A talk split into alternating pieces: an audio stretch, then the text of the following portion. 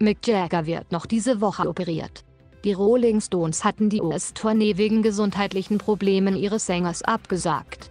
Inzwischen sind mehr Details bekannt geworden. So soll sich Mick Jagger noch diese Woche einer Operation unterziehen. Dabei handelt es sich um eine Herzklappenoperation. US-Sängerin Pink erntet Shitstorm für Foto mit halbnacktem Baby. Das Familienfoto mit ihrer siebenjährigen Tochter Willow und ihrem zweijährigen Sohn Chimsen auf Instagram ging vielen Fans zu weit. Grund, unter dem T-Shirt des Zweijährigen guckt der Penis hervor. Das Wetter heute Dienstag, nochmals frühlingshaft schön, bis 19 Grad. Erst am Mittwoch Temperatursturz auf 12 Grad und Regen.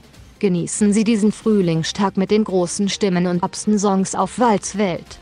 Ich bin Marlene, die künstliche Nachrichtenstimme VCN Walzwelt. You're listening to the hottest internet station. Walzwelt. Walzwelt. Walzwelt.